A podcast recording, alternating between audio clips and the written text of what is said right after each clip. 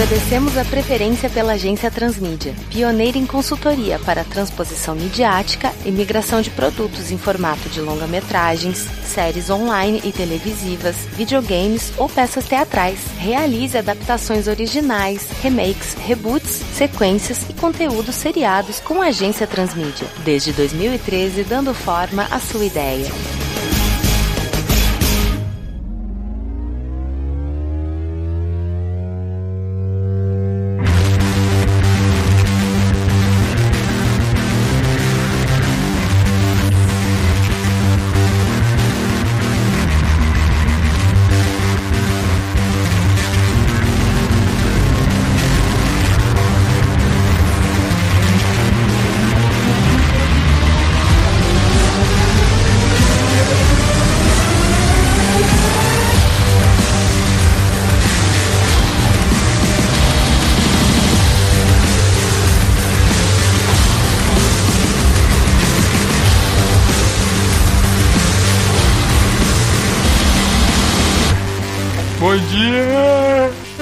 É, chegou cedo, veio dormir aqui. A patroa te expulsou de casa? É, esse horário de verão. Engraçado. Quem consegue dormir? É, mas vamos lá. Pelo menos não cheguei atrasado. É, um dia você há de chegar atrasado e pedirá um Uber. Mas vamos nessa. Bom, já tá o Chico aqui, ele tá ciente do que que é, mas como você está acordando agora novamente, vamos colocar à parte, senhores. Vamos começar uma nova epopeia trazendo um revival de um grande herói brasileiro que esteve sumido durante muito tempo, teve uma retomada aí para os anos 2015 de maneira um pouco controversa, porém o cerne dele deve ser trazido de volta para nossa narrativa, ainda mais nesse hype de super-heróis que tá tendo no cinema. Eu acho que vale a pena a gente trazer finalmente um super-herói brasileiro atuando com seu uniforme e tudo mais. E eu estou falando do senhor Raio Negro. E não, não estou falando daquele da DC, eu estou falando do filho de Ciclope e Hal Jordan. e antes que a gente possa começar esse trabalho, vamos preencher aqui a nossa ata de reuniões. Eu vou começar aqui. Sou Vitor Hugo Mota, responsável pelo departamento de criação, como vocês já sabem. Aqui está o papelzinho. Senhor Marcelo, assine e depois passe para o amiguinho. Bom, aqui é Marcelo Reina e eu sou do departamento de produção. Aqui é Francisco Doucoto, eu sou do departamento de fontes e pesquisa. Sem maiores delongas, senhores, vamos ver qual é a desse anel de luz negra e vamos falar sobre o senhor Raio Negro.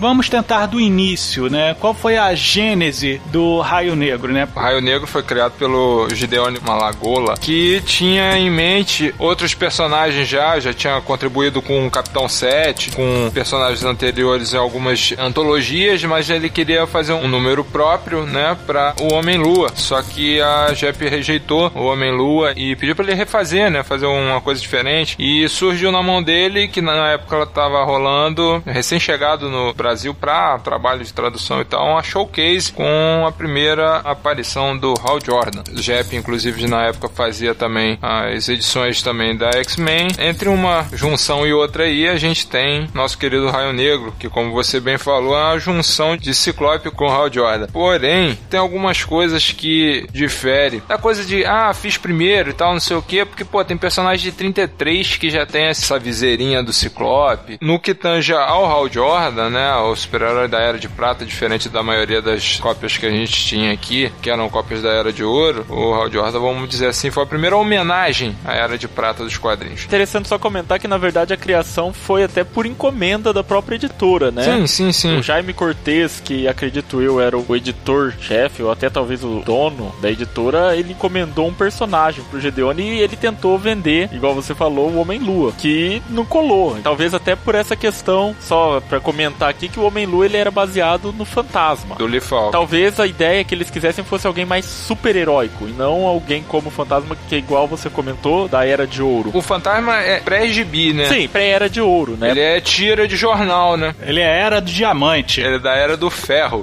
Tem situações em que a gente vê tanto o Raio Negro quanto outros personagens do Gideone aparecendo em revista dos X-Men. Quando vinham pra Sim. cá, ele fazia uma editoração que ele conseguiu colocar alguns easter eggs que ele colocava lá junto com o pessoal de Shiar, tava lá sendo apoiado pelo Vulcano. Uma coisa muito doida, cara. Quem pagasse levava. E é interessante comentar que o Gideone roteirizou algumas histórias dos X-Men. Roteirizou a moda caralho, né? Exatamente, ele criou uma cronologia própria e roteirizou aqui, criou, lançou nas revistas aqui no Brasil algumas O histórias dos Brasil é ruê desde sempre, né? Ó, por exemplo, na edição JEP de número 19, que foi publicada em 70, saiu uma história do, do Raio Negro. Mas ela é diferente das outras. Todas elas são roteirizadas por gringos e tudo mais. Piratas do Ar tá lá no meio entre Marvel Comics, Capitão Marvel 1968, né? E entre Uncanny X-Men número 19. Ela ficou entre uma e outra. Olha, e é aquele andar 13 e meio, né? Exatamente. No gibi anterior, que é o número 18, já que contava com a participação já do surfista prateado, ele ficava no espaço, ele ficava por último, ou seja, a melhor história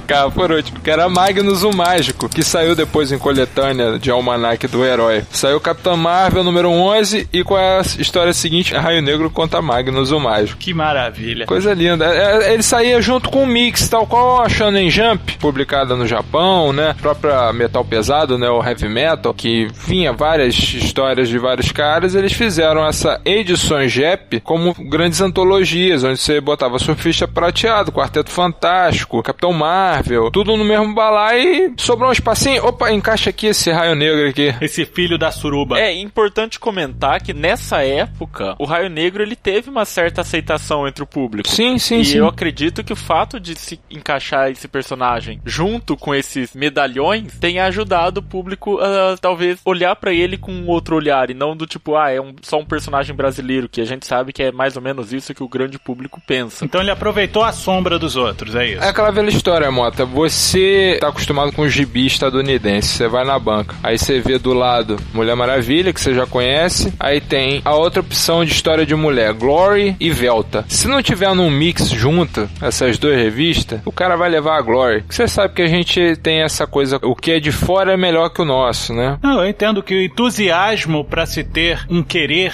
mais bonito sobre o nosso material tem muito de engajamento. E o pessoal que Sim. começa a ler quadrinhos e tudo mais tá nem aí pra engajamento, quer é ir no hype da galera. Eu entendo perfeitamente. O, Sim, sim. o Raio Negro ele foi na sombra da galera pra aproveitar a viagem e poder se impulsionar. É totalmente político isso e compreensível. Isso não é um problema. Não é um demérito do personagem. É uma jogada editorial e política aceitável, ainda mais pra época, né? Sim, sim. E por falar em época, eu acho que é bom a gente falar o período de nascimento do personagem Raio Negro, né? Quais são seus poderes, suas incumbências, suas missões, seus inimigos. Quem é Raio Negro? Ele começou o tenente da Força Aérea e agora me fugiu o nome do cara. é Roberto mole? Salles. Roberto Salles, muito obrigado. Eu tô lembrando da Marajoara. Marajoara eu não esqueci. Agora o Roberto Salles que me fugiu. Roberto Salles foi convocado para ser o primeiro astronauta brasileiro e nessa missão de cosmonauta Tupiniquim entra em contato com uma nave espacial fora da órbita da Terra. Atendendo o pedido de socorro do tripulante dessa nave, ele sai de dentro do seu próprio ônibus espacial e vai em socorro desse alienígena que, ao ver que ele lhe tratou com respeito, dignidade e assistência, ele presenteia ele com um anel tecnológico, mágico, místico, surreal, né, fictício, que tem poderes especiais,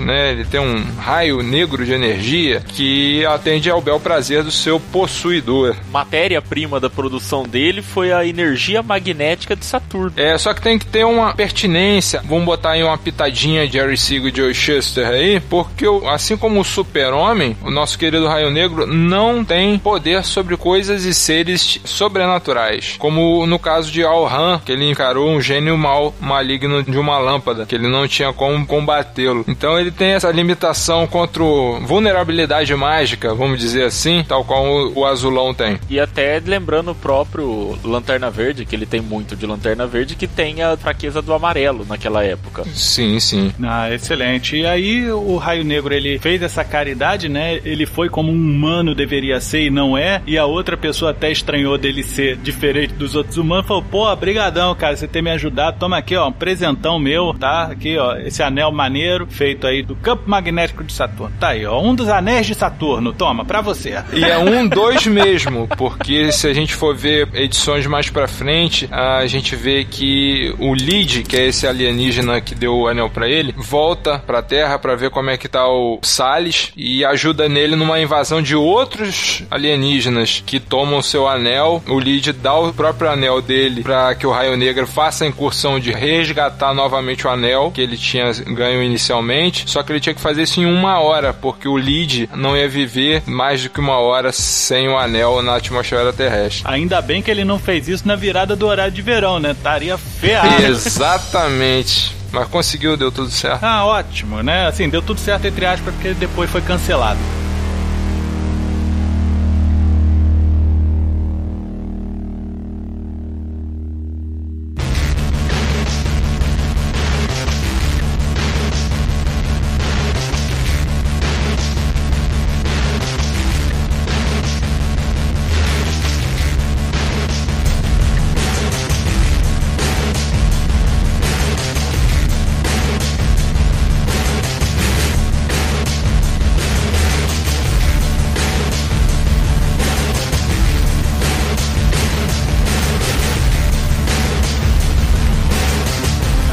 Gente tem Raio Negro, ele ganhou esse anel. O traje veio junto, é ele que teve realmente o grande lance de fazer o traje do Ciclope para ele. Cara, ele copiou o traje do Lid. É dito no, no, primeiro número que ele usaria a roupa parecida com a do Lid. Excelente. Você comprou o anel, você ganha esse lindo uniforme. Exatamente. Aí, bolinha vai, bolinha vem, não tem mais Lid na parada, e aí o nosso super-herói tem que lidar com as ameaças que permeiam o Brasil e, quiçá, o mundo com o seu Sim. anel de luz negra e tudo mais, né? Grande merda. Ele vai conseguir identificar onde tem esperma, né? Com a luz negra. Mas o, o, lance é: quais eram os inimigos, a natureza dos inimigos? Eu sei que era tudo muito maniqueísta nessa época, mas me diga, o Raio Negro, ele tinha alguns super inimigos, aqueles que eram recorrentes ou algum tipo de organização, aliados? É importante saber. O principal inimigo dele era o Dr. Opiart, que era um cientista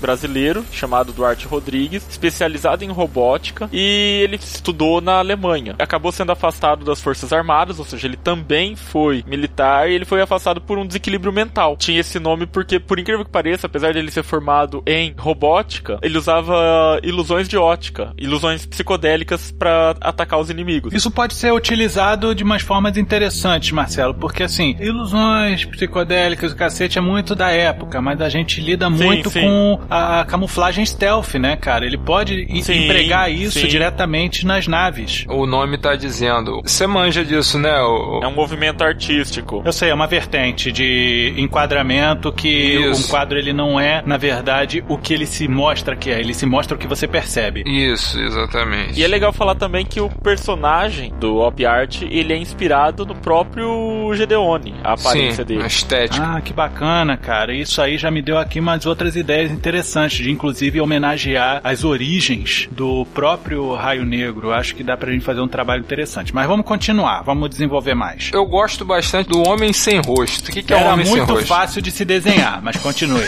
o Homem Sem Rosto é só um cientista que teve o azar de bater de frente com a Lady Murphy, perdeu o rosto no processo e foi para uma ilha no fiofó da costa. E ele tava lá de boa. Aí chegaram os espiões, inimigos na da nação, né? Aquela coisa toda, né? De período ditatorial e tal. Os inimigos da nação. E nosso herói era militar, então tinha toda essa carga. Aí tal, não, a gente quer usar essa ilha sua aqui, a gente faz uma proposta, dá um dinheiro. Ele, não, não, eu não quero. Pô, você não tem rosto? Eu falei, é, eu sofri um acidente. Eu vim aqui para ficar em paz. E não sei o que, não sei o que lá. Aí os caras, não, pô, tranquilo. Esses mísseis aqui não é mísseis, não. Isso aqui que a gente vai montar aqui na sua ilha, maneira, essa ilha deserta aqui próxima da costa brasileira. Isso daqui é só satélite, tá de boa. Aí chega o raio negro pra ver, aí ele vê que o, cerco tá pegando fogo, ele vai tem que queimar tudo, explode a ilha com foguete, com cara, com homem sem rosto, tudo dentro. E sabe o que aconteceu com o homem sem rosto? Ele ficou de cara. Essa explosão gerou um vulcão na Ilha do Corvo. É, o nome dessa ilha é Ilha do Corvo. E esse vulcão deu origem a homens de fogo. Manja, vários tocha humana andando e seguindo as ordens do homem sem rosto. Porque ele ficou lá e sobreviveu. Ele tava num bunker. Eu tenho uma dúvida muito severa, Chico. Vamos Hum. lá. É um homem sem rosto. Como é que ele viu as pessoas chegando na porra da ilha se ele não tem rosto? Sempre com a mente dele. Não, ah, é só a mente. É, a mente dele complementa todos os outros Ah, então a sentidos. pessoa chega lá e ele, ele não viu, aí a pessoa vinha aqui colocar míssil, ele manda lá um Xavier na cabeça dos outros e fala, não, vai ficar aqui não, não, não é míssil não, é satélite. Não, mas ele não tá sozinho, não. Ah, não? tem o Cato, que é o assistente dele.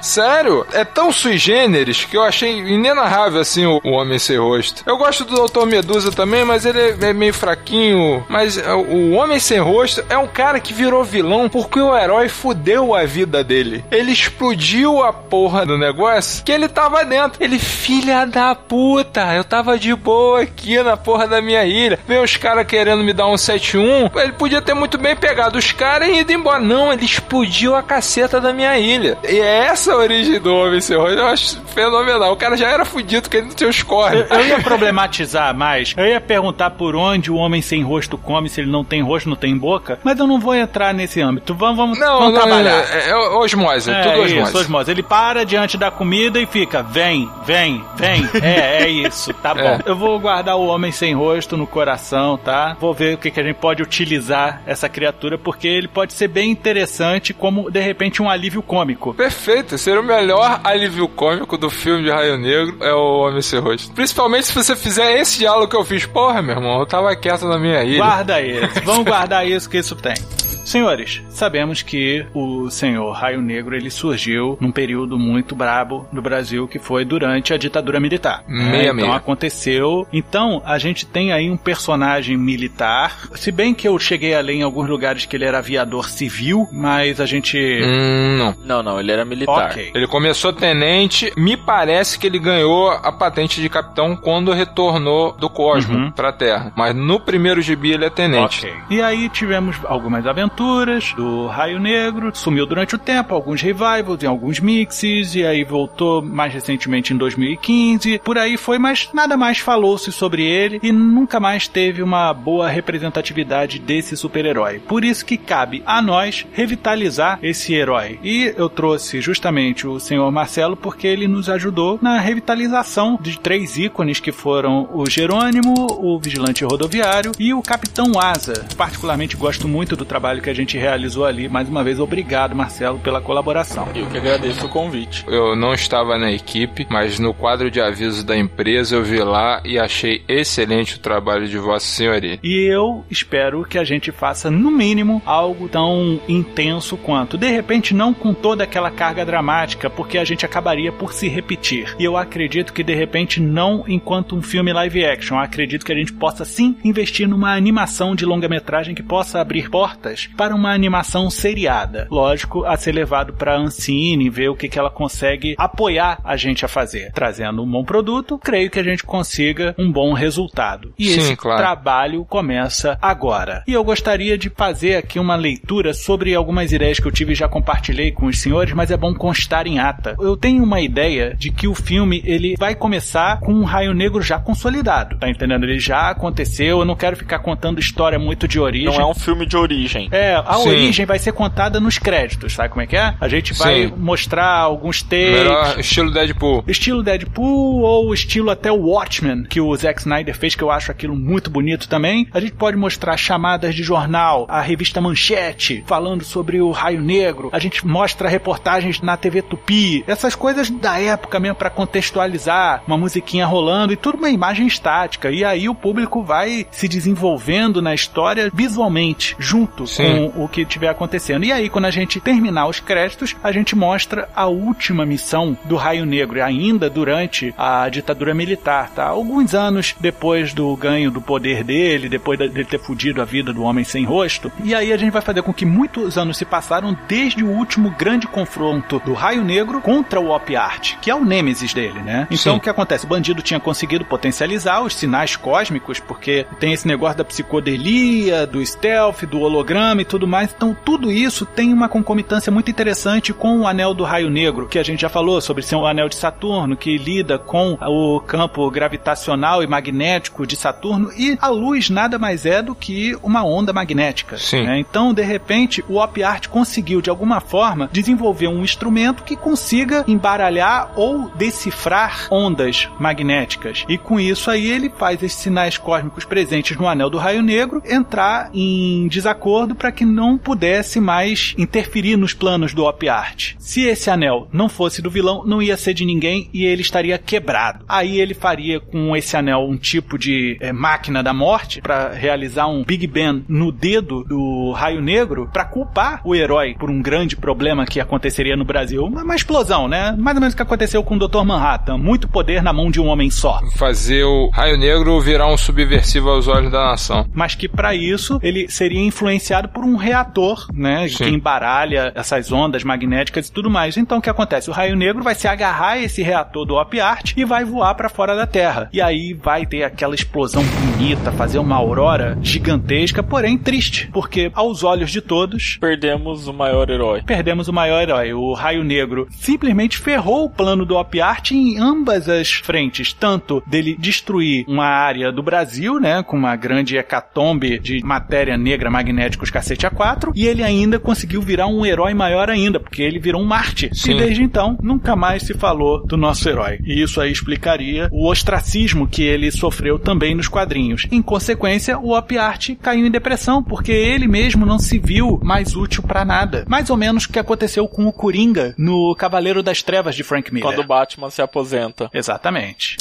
Só que aí vem uma outra ideia. Porque, lógico, sabemos que o Raio Negro não morreu. No momento que o reator explodiu, abriu um buraco de minhoca e o Roberto Salles some junto com o reator e surge em Saturno. Lógico, pela ligação magnética do seu anel com Saturno e o que o reator estava prestes a potencializar. Aí o reator explode, na verdade, em Saturno. E Sim. aí o que acontece? O Raio Negro é acusado de terrorismo. E aí lá ele vai contar a história pros saturnianos, né?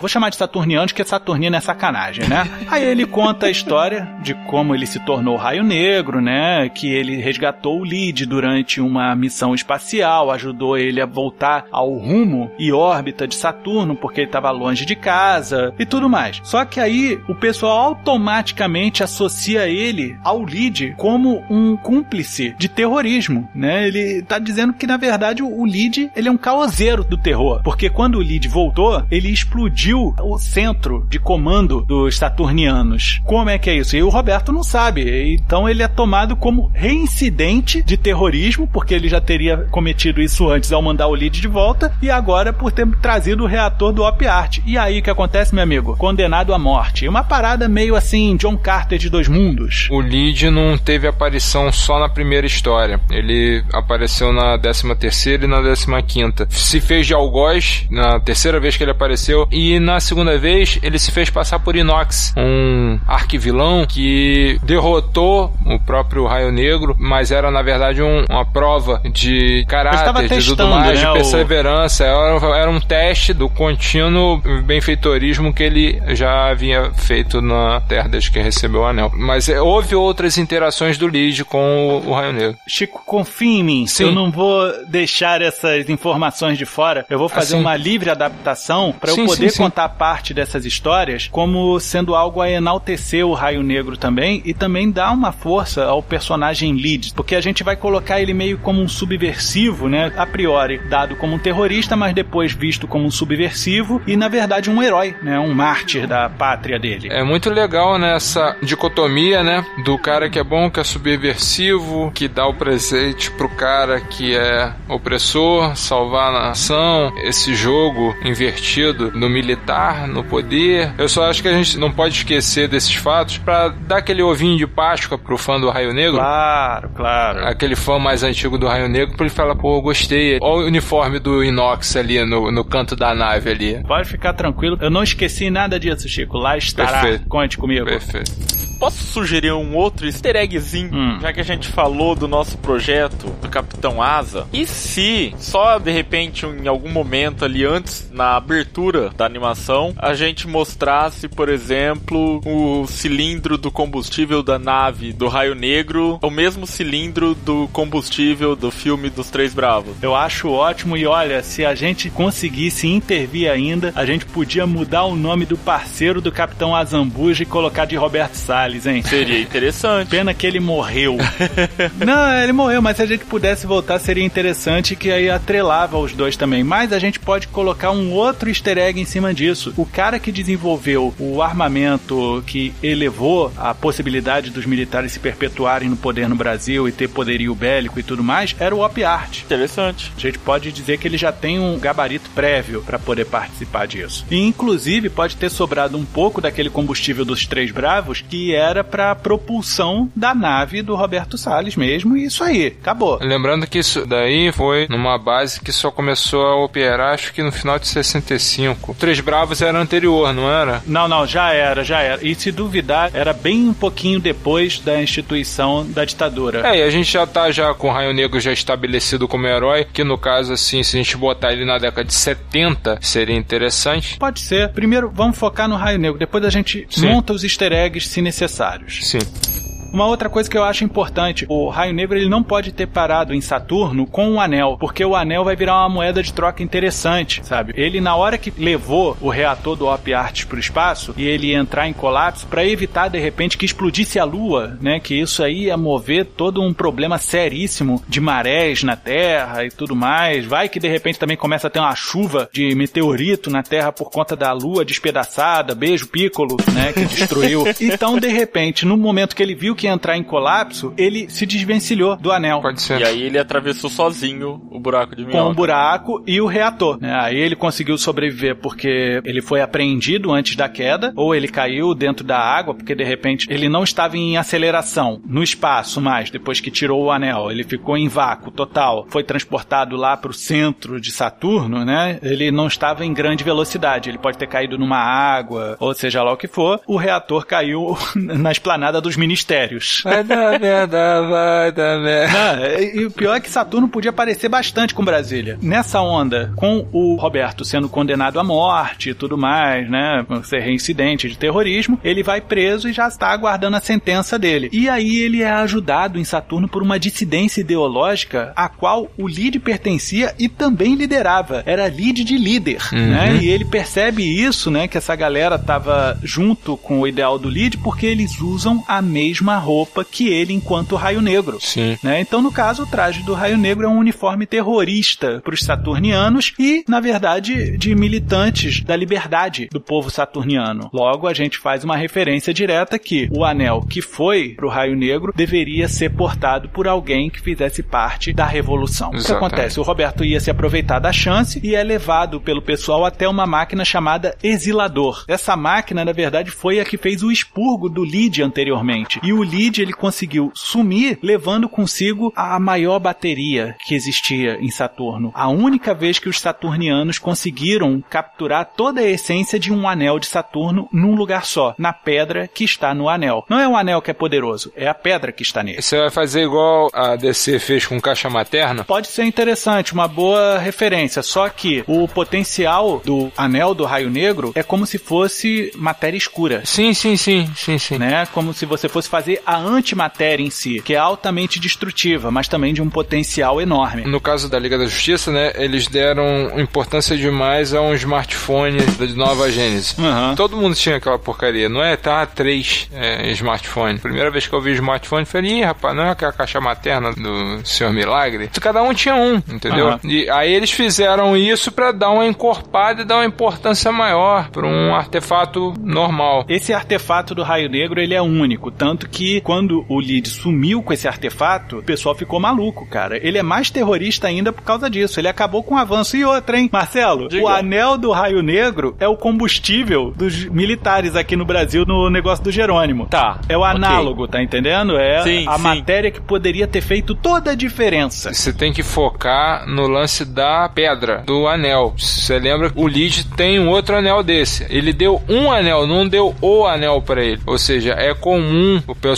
da resistência ter esse anel. No caso, é só para proteger de atmosfera. Tanto é que ele falou que ele não poderia ficar exposto à atmosfera da Terra sem o anel dele. Então, na verdade, aquilo dali é só um anel de proteção mais 5 contra a atmosfera alienígena. Entendi. Aqui o que a gente vai fazer é uma adaptação. Porque se a gente fizer um monte de anel que vai estar com a galera, vai virar a caixa materna. Eu acho que não é isso que a gente quer. Perde o impacto, perde não, a força sim, do sim, anel. Sim, eu entendo. É você falar que é o que tá dentro desse anel, porque o de todo mundo é mais 5 contra a atmosfera alienígena, só que o dele é mais 5 vorpal. Nesse caso, assim, existe o anel, tá? O sim, anel, sim, sim. na verdade, do movimento do lead é só o anel. Eles não têm pedra e eles não oferecem nada além de, ah, é, mais 5 de atmosfera alienígena. Não, a briga deles é lá dentro de Saturno, meu irmão. Resolve Saturno. O lance do anel ter a pedrinha foi o que o lead fez de especial. Aquele anel é especial por causa da pedra. Só isso. Ele pode também identificar nos outros que usam uhum. o mesmo uniforme e falar: olha aí, que anel maneiro, tá faltando uma pedra aí. Não, não, o da pedra é aquele que o lead te deu. Pô, maneiro, bacana. Vou então arrumar essa pedra aqui para ajudar vocês na revolução. Alguma coisa assim. Porque o que vai acontecer? Ele vai entrar na tal da máquina exilador e ele vai ser enviado para a Terra novamente. E ele vai sair exatamente onde é o laboratório que outrora era do OpArt. Por quê? Foi ali que houve a conexão de sinais. Quando o OpArt fez o reator magnético dele, ele alinhou justamente com o exilador. E foi isso que realizou o buraco de minhoca, tá entendendo? Sim. A diferença é que ele vai surgir 30 anos depois, em 2012, e tentando convencer todo mundo que era o Raio Negro, né, porra? Passou mó tempão, 30 anos. Ó, eu sou o Raio Negro, aquele que sumiu naquela aurora que explodiu e tudo mais, e falando para todo mundo, olha só, a Terra vai ser invadida pelos Saturnianos, meu irmão. Me ajuda, eu vou ajudar vocês, eu tenho que encontrar onde é que tá o meu anel, eu vou ajudar, que é isso? Camisa de força, que que é isso, meu amigo? E ele é internado no manicômio por cinco anos. Isso porque o anel, que estava ali em órbita, né, recebe um sinal de que os saturnianos estão a caminho da Terra. Aí ele vai cair dos céus, depois de um tempo, em 2012, vai atingir o avião do nosso personagem principal, que não vai ser o Roberto Salles. O Roberto já vai estar tá cinco anos mais velho, uns 15 anos mais louco, né, e há 30 anos da última vez em que ele esteve na Terra. Aí esse camarada vai colocar o anel e vai ter lampejos da era de ouro do Raio Negro. A gente pode lembrar de alguns poderes que a gente não mostrou nas exibições da TV Tupi, da revista Manchete, do Globo e tudo mais, né? Aí ele vai aprender e tentar sozinho usar os poderes do anel, né? Por um treinamento de conta própria, mas não dá muito certo, né? A gente sabe que vai começar uma merdeiragem ferrada e o anel consegue então detectar o Roberto Salles quando ele não está dopado, justamente numa tentativa dele de escapar do manicômio. Aí depois que esse nosso personagem vai ajudar o Roberto a fugir do hospício, ele vai aceitar ser treinado pelo Roberto, já que a mente do Roberto está muito afetada tanto pelos remédios quanto pela tortura em Saturno. Então ele não tem estrutura para portar o anel novamente. Ah, eu acho que além de tudo a gente pode até abordar, se for possível, em algum momento, que além da tortura, além dos remédios, ele é um cara deslocado do seu próprio tempo. Eu acho que isso já deve gerar Sim. um choque absurdo na cabeça de qualquer um. Isso deve contribuir enormemente para o quadro psiquiátrico dele. Com toda certeza, cara.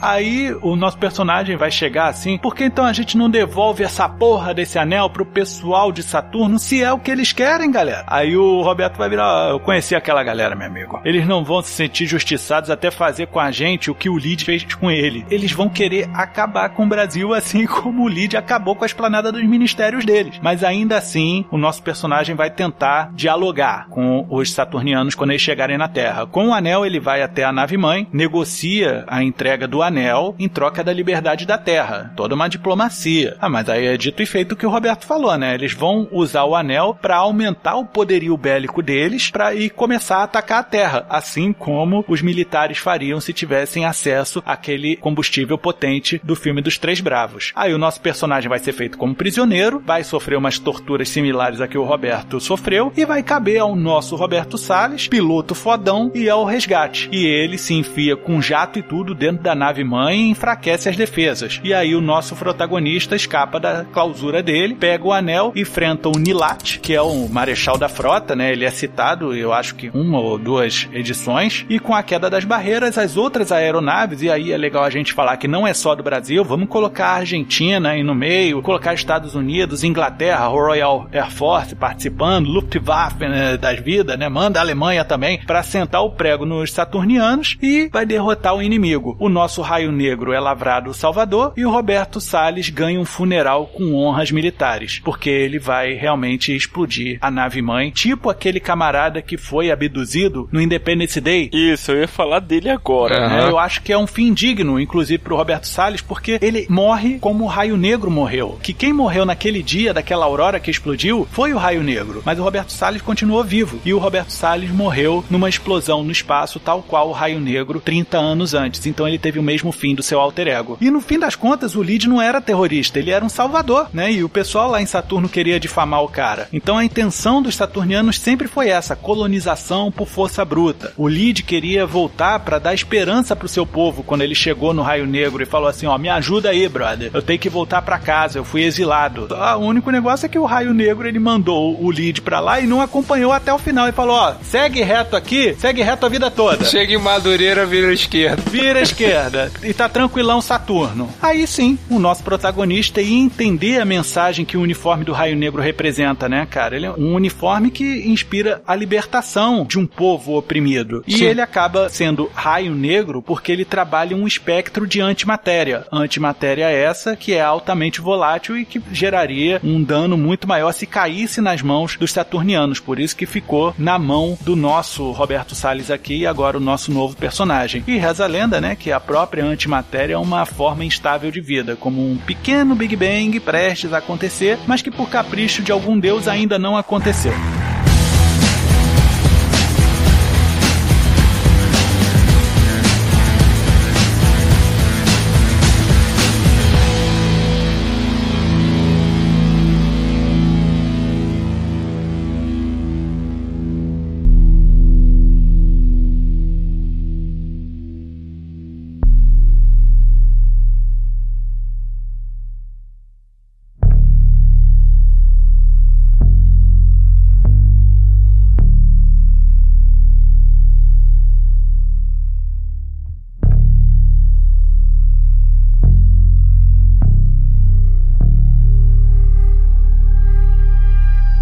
Nome pro personagem, esse nosso novo rebento, que tal a gente manter as iniciais no melhor estilo quadrinho estadunidense? Eu pensei em Rui Silva. O Rui é interessante porque me lembra o Rui Moreira Lima, que foi piloto lá da frota Jambox, já falamos disso daqui na Transmídia e tudo mais. Porém, como é o renascimento do Raio Negro, eu colocaria Renato. E o S, eu gosto do Silva também, é interessante e tal, mas será que o Silva já não tá meio batido? A gente sempre tem o personagem Silva. A gente pode trabalhar trabalhar com Souza ou Soares? Eu acho que Soares fica até melhor do que Souza. Talvez que Souza também é outro sobrenome bem comum para fugir um pouco do lugar comum. E sabe por que, que eu ainda votaria mais ainda no Soares também, Marcelo? O cara não é piloto? Soares.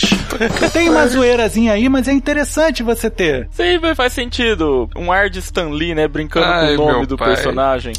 Renato Soares é o nome do nosso personagem. Ok, outra coisa. Eu sei que pode parecer um pouco conflitoso e tudo mais, mas eu acho que seria interessante a gente utilizar o Renato Soares como sendo um personagem negro. Tudo bem, gosto da ideia. Porque aí a gente faria o Raio Negro ser um homem negro, a gente até faz uma certa retro-homenagem ao homônimo dele na DC, apesar de que lá é Black Lightning, não é? É, aqui ele ficou como Raio Negro, mas seria mais o relâmpago negro, né? Isso, ele seria um, um relâmpago negro. Mas enfim, a gente manteria essa tendência de personagens que tem a ver com raio, choque, luz e tudo mais, como o Super Choque, por exemplo, ser negro também. Perfeito. Eu acho Né? que só tem a contribuir. Nenhuma objeção.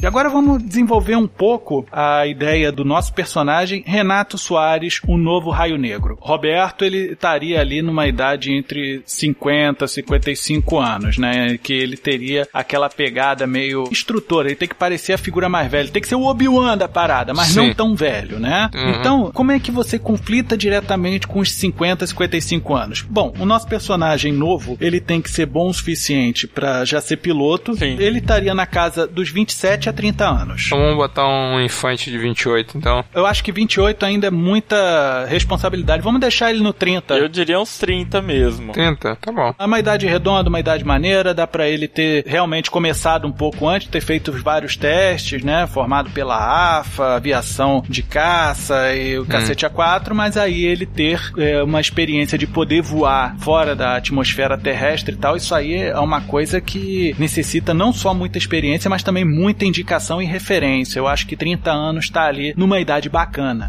Então a gente já definiu já que ele é- também é piloto, assim como o Salles, certo? Exatamente. Lotado também na quarta? Ou vamos botar ele em outro lugar? Eu acho que fica legal ele ser lotado na quarta pelo seguinte, que fica mais fácil ele pesquisar os registros Hum. sobre o Roberto Salles depois, né? Ele fazer a pesquisa e Conhecer tudo mais. quem era a Isso. pessoa. Sim, pode Uma ser. pergunta, alguém da aeronáutica sabia ou a identidade dele era totalmente secreta? Ninguém sabia. A namorada dele só soube, acho que na edição número 8, Descoberto o Segredo do Raio Negro, com participação de Marajoara Campos. Não precisamos focar em uma namorada pro nosso Renato Soares, mas seria interessante ele ter uma figura familiar perto dele. De repente não um pai, mas de repente ele ter uma irmã, até mesmo, olha só, cara. A Marajoara. A Marajoara ser mãe desse moleque. Eu pensei. Peraí, pensei peraí, nisso. peraí.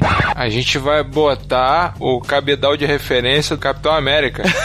é isso mesmo? A gente vai pegar. Ah, não, não essa pode daqui, não? ó. Essa minazinha aqui, eu tenho 90, mas essa minazinha que tô pegando, eu peguei a mãe dela, em 44. Não, Aí eu cara, peguei a avó não. dela. É tipo isso. Não, não, mas eu tô, tô brincando aqui, mas eu entendi qual é o conceito da parada. Não, não, não, mas aqui seria ele filho da Marajoara, porque afinal de contas o. O, O cara ficou 30 anos, né? o Sumido. sumiu, né? Ele desapareceu. Ela seguiu a vida. 30 anos! Ela viu o namorado dela, que ela sabe que é o raio negro explodindo purpurina. na órbita. Ela falou: ferrou, não tenho mais, aí eu vou ter que seguir minha vida. Ela seguiu a vida, conheceu o pai do Renato. Peraí, e- peraí, peraí. Nós temos um problema. É, mas Ah. aí, se você botar 30 anos com esse moleque aí, vai dar ruim. Se o rapaz tem 30 anos, Vai dar ruim. o Raio Negro sumiu há 30 anos, Ah. essa idade não bate, a conta não fecha. Aí a gente vai ter o problema do Brian Singer com o Super-Homem. Gente, Que o 31 super-homem- anos, que seja, ele volta 31 anos depois, isso não é um problema. Eu não quero. Ó, se você falou que ele voltou 30 anos e ele ainda ficou mais uns 5 no hospício, tá, tá fechado, tá pronto. Não, mas ó, olha só, 33. Ele volta 33 anos depois. Idade de Cristo. Ah, tá ótimo. É referência bíblica, esse pessoal sempre gosta. Ótimo. 33 anos depois ele volta, ele passa dois anos no manicômio. Aí tem um lutozinho da mulher também, até ter o garoto com outro piloto amigo dele. O, qual é o nome daquele piloto lá do, do Iron Man? Que eu não leio Marvel, não sei quem é. Aí, Ah, o Road? Road, é. Aí deu tempo dela conhecer o Road, respeitar o luto de três anos do Salles e conhecer o Road e, e ter o garoto, o Renato. E aí é interessante porque o Renato ele recebeu grande apoio da mãe para poder ser piloto também. Sim. Ela podia contar histórias sobre o Raio Negro, como ele existia e tudo mais. Ele conhecer a figura, mas não levar tanto a sério como ela levava, entendeu? Uhum. Marajoara aparecer ou não, eu acho que ficaria muito meloso ela aparecer. Eu acho que seria bacana a Marajoara ter falecido, Sim. né? E termos o Renato agindo por conta própria. E mais pra frente,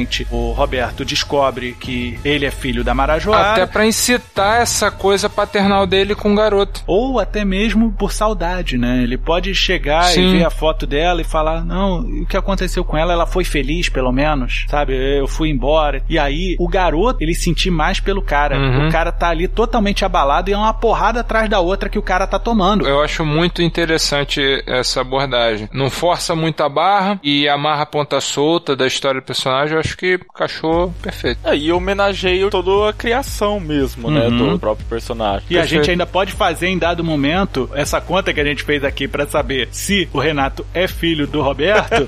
ele pegando assim: Quantos anos você tem, moleque? "Ah, Eu tenho 33, mas você não é meu pai, não. Como é? Não, não é meu pai, não. Meu pai é esse daqui. Aí mostra lá, realmente, o cara é os cornos dele. Cara, mas não tem como negar, porque tem a Marajoara, ela é branca e o, o outro é branco também. O garoto é nitidamente afrodescendente, então ele nunca poderia ser filho dele. Ele cogitar, tu ficou maluco mesmo, né, negão? Ah, sim, por isso sim. Meu pai, ele é grande Ailton Graça. Porra.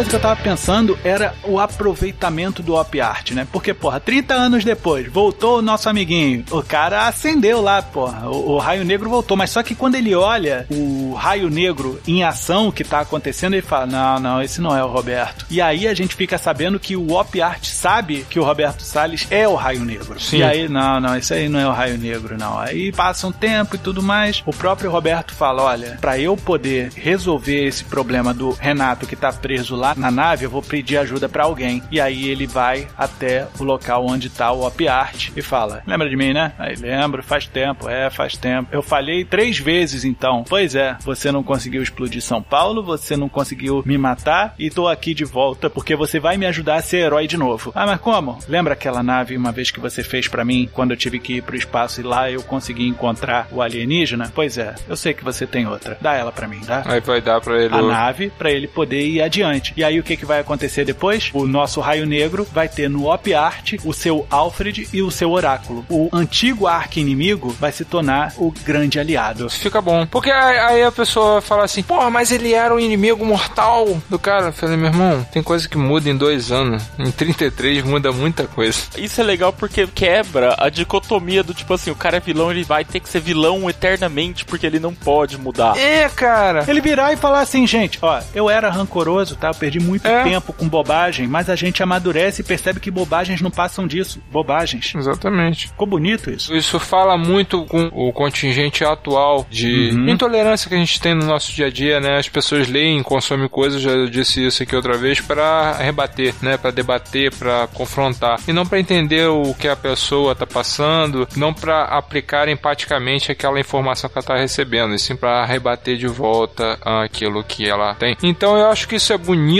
é você mostrar que não precisa ser dar murro em ponta de faca a sua vida toda. Você pode melhorar, você pode trazer qualidade de vida para sua existência. É só admitir que merda acontece, mas você não precisa ficar na merda. Exatamente. E uma outra coisa que eu acho interessante, essa súbita aliança entre o novo Raio Negro e o antigo Op Art só vai poder agregar mais ao Raio Negro pelo seguinte: pô, a gente tem um personagem que é mega jovem, ele tá com um fardo que ele não treinou o suficiente, ele tem só os poderes básicos do Raio Negro, lógico que com um estilo totalmente diferente, assim como, por exemplo, o Bruce Wayne luta de um jeito, o Azazel, quando usou o manto do Batman, era uma outra coisa. Então é uma diferença do tipo, entendeu? Já que nós estamos falando de Lanterna Verde, nós temos o Hal Jordan e o Kyle Rayner. Sim. Ótimo. Que eu gosto muito do Kyle Rayner. Eu acompanhei a revista do Kyle Rayner, começou a vir no Super-Homem ainda, na década de 90. E eu achei sensacional, eu com meus 13, 14 anos, ver um corpo esquartejado dentro da geladeira. Eu gostava do Kyle Rayner até ele virar o Ion. Eu não acompanhei essa fase. Fez muito bem. Mas o lance seria: a gente tem um raio negro que ele tem os poderes básicos, ele é um pouco mais bruto, rústico, de repente até menos criativo do que o próprio Roberto Salles era, né? Ele, ele é mais sisudão. E aí a gente tem um Op Art que ele passou a vida inteira lutando contra o raio negro, sabia de todos os seus poderes, todo o seu potencial enquanto super-herói, e ele ainda tem um plus: ele é um cara que conhece conhece sobre refração magnética, luminosa. Sim. Então ele pode chegar assim, cara, vamos melhorar. Eu vou te ajudar a treinar a pegar todos os espectros possíveis que existe dentro desse anel. Aí a gente pode ter, em vez de só o facho simples, ter a manipulação completa do anel. A gente tem o lance de que todas as luzes juntas, né, as cores de todas as luzes juntas dá o branco. Mas Sim. quando a gente junta toda a matéria de todas as cores, sempre dá o preto. Então, na verdade, o que o nosso raio negro tá manipulando não é luz, É matéria. é matéria. Saquei. Por isso que o Op Art nunca conseguiu vencer de fato o raio negro, porque ele se baseou em luz e não em matéria. E na verdade, a matéria que se manifesta com o Renato Soares é derivado de antimatéria. Ou seja, ele pode eventualmente até fazer construtos porque ele manipula matéria Exatamente. na forma da antimatéria, mas E ele tem que tomar muito cuidado porque o uso inadequado da antimatéria transforma ele numa bomba atômica ambulante.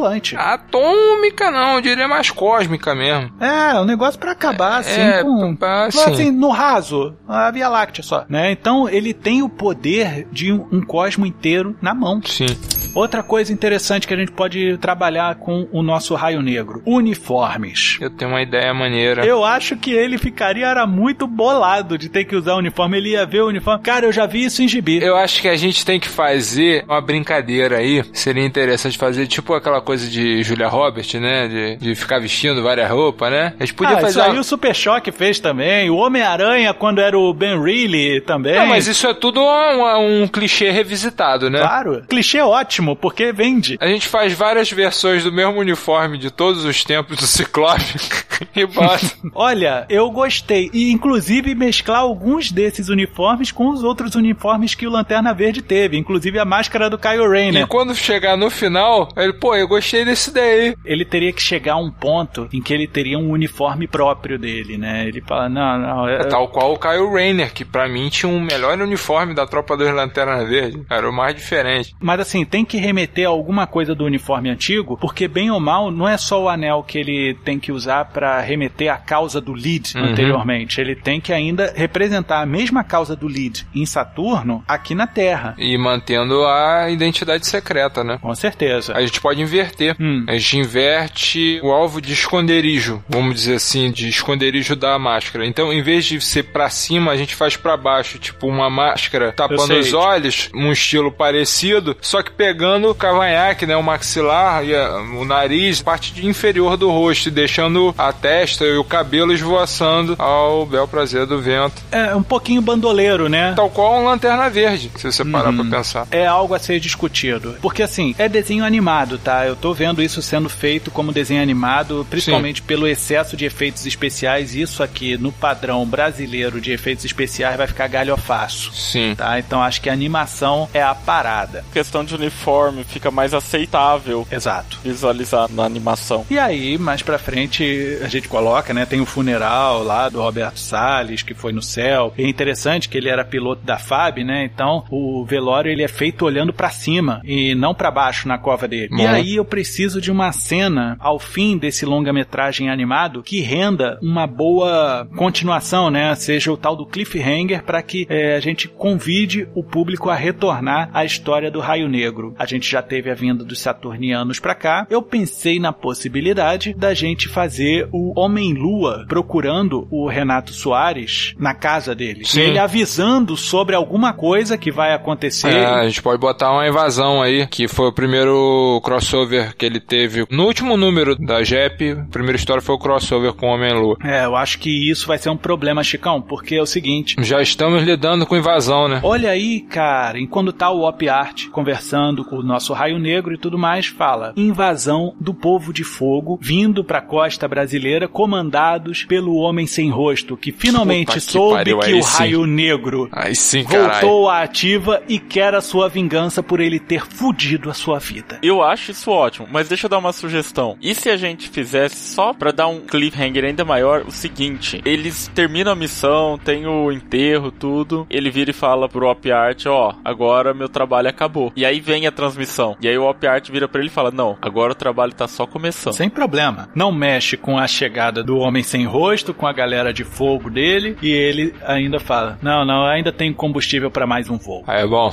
é bom. E aí a gente pode lidar nas outras histórias, cada capítulo ou cada história que a gente for tratar com o Renato Soares sendo o novo Raio Negro, ele querendo se desvencilhar daquela merda e ele nunca consegue. E no fim das contas, ele vai admitir, no fim de uma temporada, se a gente fizer série animada, de que ele gosta disso. Sim. De repente, ele não quer ser Raio Negro, porque Raio Negro trouxe muito sofrimento à mãe dele. No caso, a morte dele, né? E que ela se tornou uma mulher triste, casou com um cara lá tentando a felicidade, teve ele tentando a felicidade, mas nunca conseguiu a felicidade porque essa felicidade foi roubada pela morte do Raio Negro. Fica bom. Eu acho legal. Ótimo. E aí, no fim das contas, ele vai admitir, ele ir no túmulo da mãe e falar: Mãe, eu gosto disso. E vira isso aí mesmo. O Op Art é o, o Alfred dele, vai ajudar ele. E outra, a gente trabalhar outros personagens que vão se unir a ele, né? Por exemplo, a gente teve o Homem-Formiga, agora vai ter o filme do Homem-Formiga e a Vespa. A gente tá tendo os filmes do Hulk, né? Que o Hulk ele não tem filme próprio, agora ele partilha de filmes dos outros para poder contar as suas próprias histórias. Tanto é que tem o Thor Ragnarok e a gente tem aí os próximos Vingadores que certamente vão adaptar Hulk contra o mundo, porque ele próprio não pode ter um filme por causa de umas cláusulas contratuais com a Universal Pictures, que ainda detém certos direitos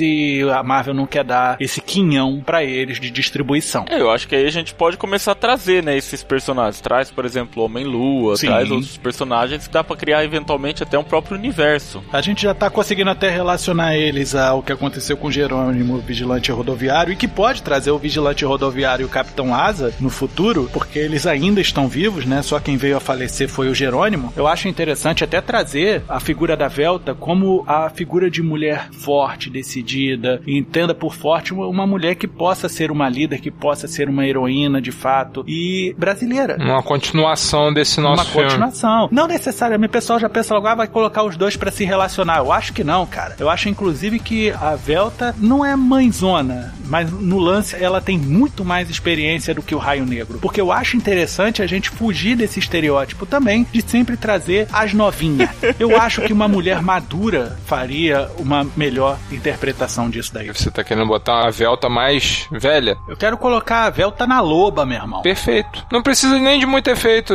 pra ela, não. É só botar, tipo, sabe aquela coisa das cabeças? De medir a quantidade de cabeça? É o dobro. Sabe aquela Ah, coisinha? você tá falando de altura, né? É, a altura das cabeças que a gente faz. Sim, sim, sete cabeças, oito cabeças, É, isso. 7, 8. A dela é Aham. 16. Tá tranquilo, é fácil. Ela é a barda, cara. Não, a Barda é a Namper dela. Eita porra. Tu lembra do Homem Molecular e da Titânia? Sim. Da Marvel? Acho que é uma parada meio assim. Eu não conheço quase nada de Marvel. Ok, sem problema. Também não tá perdendo nada. Homem Molecular tá perdendo porra nenhuma.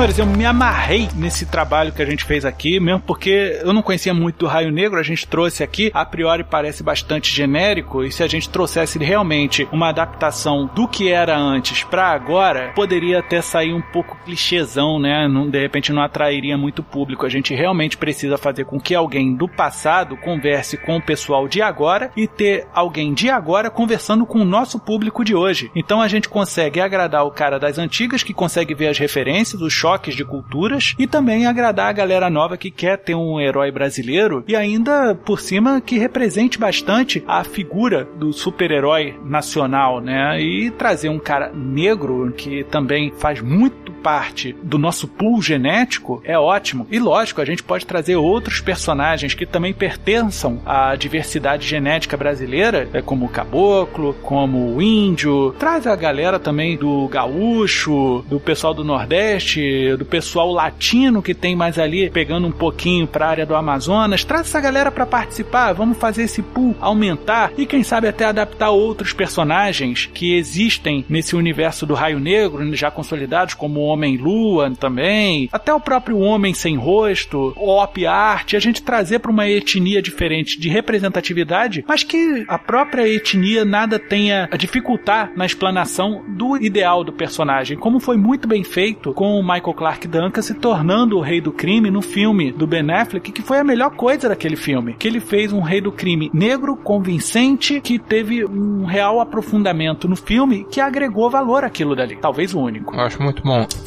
Chico, você tem aí umas sugestões aí sobre dubladores nacionais, né, para fazer os papéis de pelo menos aí uns cinco dos nossos personagens principais, né? Vamos lá, vamos lá. Vamos para começar, né, com o nosso herói primevo, né, Roberto Salles. Eu tava pensando no Elcio Romar. Ah, rapaz, esse aí é, porra, a voz clássica do Michael Douglas, porra. Para o Renato Soares, eu pensei numa coisa ainda assim imposta e tal, mas mais jovial, que é o Felipe Maia, que inclusive é a voz do Lanterna Verde na Liga da Justiça. Ah, maneiro. Ele faz a voz do Tom Cruise também, a nova voz oficial do Tom Ah, Cruise. é? Nova não, já tem uns 15 anos que ele tá nessa voz aí. O Op Art merecia uma coisa caricata e profissional, como só o Mário Monjardim pode fazer. E o Homem Sem Rosto, eu quero ouvir muito o Homem Sem Rosto dizendo pros Homens de Fogo falar Mata esse danado! Tal qual o Chris Tucker faria num filme. Ah, Alexandre Moreno. Alexandre Moreno. Ótimo. Mata esse danado!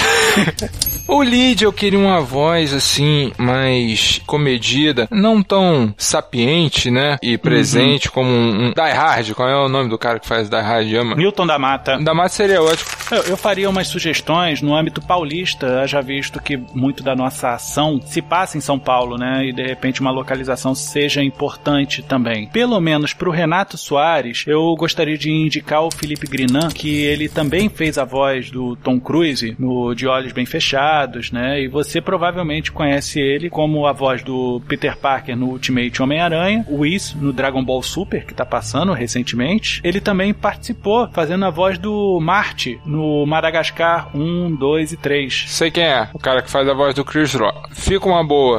E eu tava pensando aqui pra fazer a voz do Homem Sem Rosto em São Paulo, o Nelson Machado, que é a voz do Kiko. Também seria ótimo. né? Ele tem uma voz caricata também.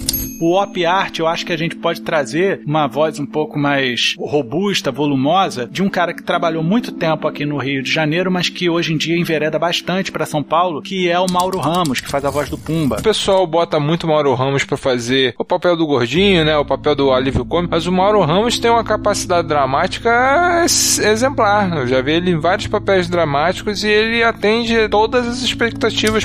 Eu, pelo menos, acho que o lead ele tem que ter uma voz um pouco mais calma. Eu Sim. colocaria o Elcio Sodré, que faz a voz do Shiryu. É uma boa. Tá.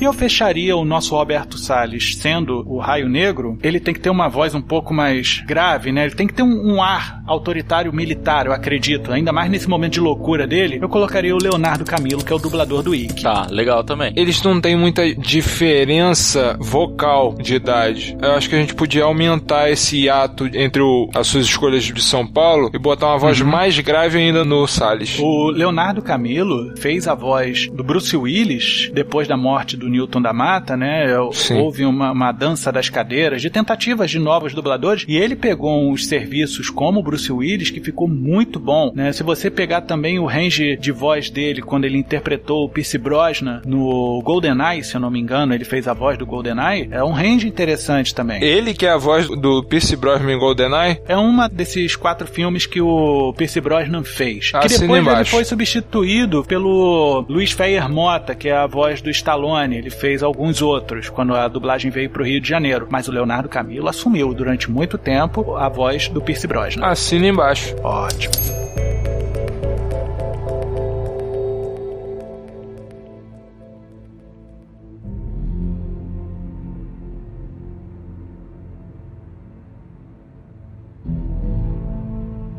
Então, assim sendo, senhores, eu vou aguardar na minha mesa algumas propostas, uma de cada um, para continuação desse trabalho. E até lá, vamos tentar vender esse peixe. Peixe é na continuação, é o Hidroman. Então, eu agradeço muito a colaboração de vocês, Francisco e Marcelo. Estou incomensuravelmente satisfeito de ter participado dessa inenarrável ode ao quadrinho nacional que estamos fazendo aqui hoje. Para vender boneco no Natal, não tem coisa melhor do que isso que a gente está produzindo aqui. Isso vai dar dinheiro pra cacete, além de ser bom. Eu tô muito orgulhoso de ter participado disso. Eu estou também extremamente feliz por ter tido a oportunidade de participar desse novo projeto. Tô sempre disposto a trabalhar com personagens brasileiros, porque eu acho que isso falta pouco, da gente conhecer o que a gente tem por aqui. E eu acho que tem chance sim de sucesso, aproveitando aí, como nós já conversamos, que o mercado de super-heróis está em alta e aparentemente ainda vai se aguentar assim por um tempo. Eu acho que temos tudo para emplacar mais um trabalho voltado para o público brasileiro mesmo. E eu acho que é isso. E eu tô disposto aí a voltar se tiver novos projetos. Assim sendo, senhores, temos ali um cafezinho que não é tão negro quanto o raio de Renato, mas eu acredito que faça tão mal quanto o campo magnético de Saturno. É, são três borras de energia escura. Por muito menos o pessoal já fez revolução. É triste, é triste. Dia desse, rapaz, tomei esse café aí, eu juro, eu fui no banheiro, eu entendi o raio negro quando ele explodiu fora da Terra.